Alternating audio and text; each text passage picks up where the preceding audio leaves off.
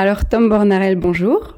Vous êtes passionné de technique d'impression. Parlez-moi un peu de votre parcours. Ah, euh, mon parcours, il est un peu... Pour un graphiste, c'est pas très classique. J'ai étudié la psychologie, en fait. J'ai un master en psychologie euh, clinique, psychanalyse et systémie.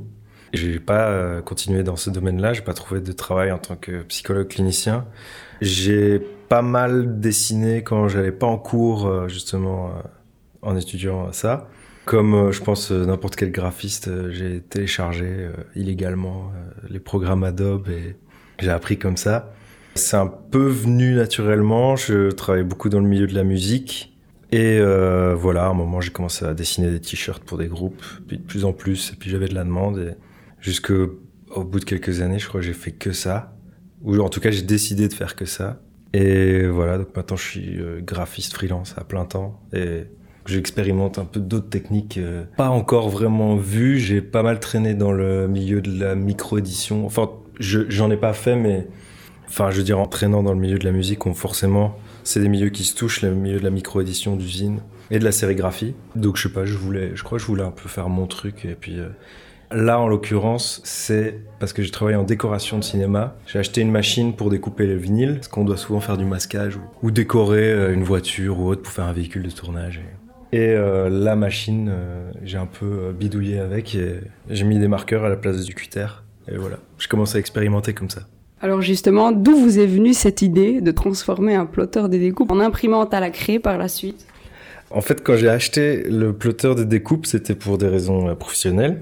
Quand j'ai été le chercher, c'était euh, dans le centre de Bruxelles. Il y avait en fait un, un monsieur euh, qui avait une petite échoppe. En fait, c'est lui qui faisait, je pense qu'il fait toutes les enseignes de kebab, toutes les vitrines de kebab de Bruxelles, parce qu'il y avait beaucoup de vinyles avec marqué kebab dans son magasin. Et il vendait son vieux plotter. Et donc il m'a montré comment le plotter fonctionnait. Et à la fin, avant de partir, quand j'ai acheté la machine, il a dit attends, je dois te montrer un truc cool. Et il a pris un petit marqueur euh, Reine des Neiges euh, de chez Action. Il l'a mis à la place du cutter parce qu'ils font exactement la même taille. Et il a écrit euh, bonjour en Helvetica mais en super grand. Il a mis une feuille de papier dedans et ça a écrit bonjour avec le marqueur. Et je trouve ça, en fait, ça fait sens mais tu penses pas forcément. du coup, j'ai vu le truc et j'étais là waouh, c'est trop cool. Et je me suis dit il y a peut-être moyen d'aller un peu plus loin avec cette idée. Ok, donc maintenant, sur quel type de support travaillez-vous principalement? Là, pour cette exposition-là, que du papier. Papier noir et papier blanc. Un peu de papier de couleur pour des petits formats. Mais non, pour l'instant, ça reste que du papier, parce qu'il n'y a que ça qui rentre dans cette machine, donc euh, je peux pas faire de cuir ou de tissu. D'accord, mais alors peut-être justement, vous pouvez nous expliquer le procédé, tout ce qui se passe jusqu'à la finition de l'œuvre. Ça commence par un croquis sur papier, dans un petit cahier. Le croquis, euh, je le vectorise à l'ordinateur, donc à la main. Donc euh, je mets ce croquis sur l'ordinateur et je repasse sur les traits euh, avec la plume. Pour ceux qui connaissent sur Illustrator, c'est l'outil plume. Ensuite, voilà, ce fichier est lu par un autre programme sur un autre ordinateur qui a encore cette connectique parce que la machine est très vieille et fonctionne encore avec des connectiques parallèles. Et voilà, la machine lit le dessin trait par trait. Je dois choisir par quel trait elle commence. Oui, c'est moi qui choisis en fait à quel moment, tiens, là je vais faire ce trait-là, le vert, là je vais faire ça, le trait rouge, etc. Choisis un peu les superpositions de couleurs. Voilà, c'est comme ça. D'accord. Et donc Super Calcaire, c'est le nom de votre exposition présentée actuellement au Vecteur. Pourquoi ce choix? Super Calcaire Oui. Parce que c'est de la craie et que la craie à la base c'est une pierre calcaire. Si je me trompe pas, je suis pas géologue, mais je crois que ça contient du calcaire et c'est super. Voilà. ok, oui, plutôt logique finalement. Et donc on se retrouve un petit peu plongé dans un univers euh, coloré et décalé. Est-ce que vous avez différentes sources d'inspiration?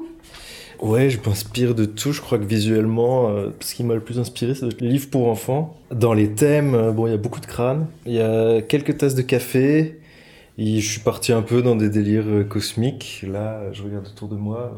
Non, un peu tout ce qui passe. Je crois que j'essaie de rester dans le symbolique. C'est pas très réaliste. J'essaie de prendre quelque chose et de le décomposer pour arriver au symbole pur, euh, universel, je crois. Je crois que l'idée du crâne, c'est un peu ça, c'est de prendre euh, un peu tout le monde et le, enlever, enlever tout ce qui fait que c'est tout le monde et puis avoir la base et en dessous de nos visages, bah, il y a un crâne. voilà. D'accord. Et vous parlez du symbolique. Qu'est-ce que la tasse de café représenterait alors? Ah, la tasse de café, c'est mon essence. C'est le carburant de mon cerveau. Voilà. D'accord. Et si l'on désire retrouver vos œuvres, comment est-ce qu'on peut s'y prendre? Retrouver les œuvres? Bah, On peut venir les voir au Vecteur, déjà. Jusqu'au 25 mars, c'est ça? Ouais, le mercredi et le vendredi, de 14h à 18h dans la bibliothèque du Vecteur. Et euh, puis je pense que Après, je vais les scanner et puis je vais les mettre sur mon site internet ou sur Instagram, je sais pas. D'accord. Et vous pouvez préciser site Ah. internet, Instagram? C'est tombornarel.net et sur Instagram, c'est Tommy la menace. Nom que je porte très bien. Ok. Eh bien super. Merci beaucoup en tout cas.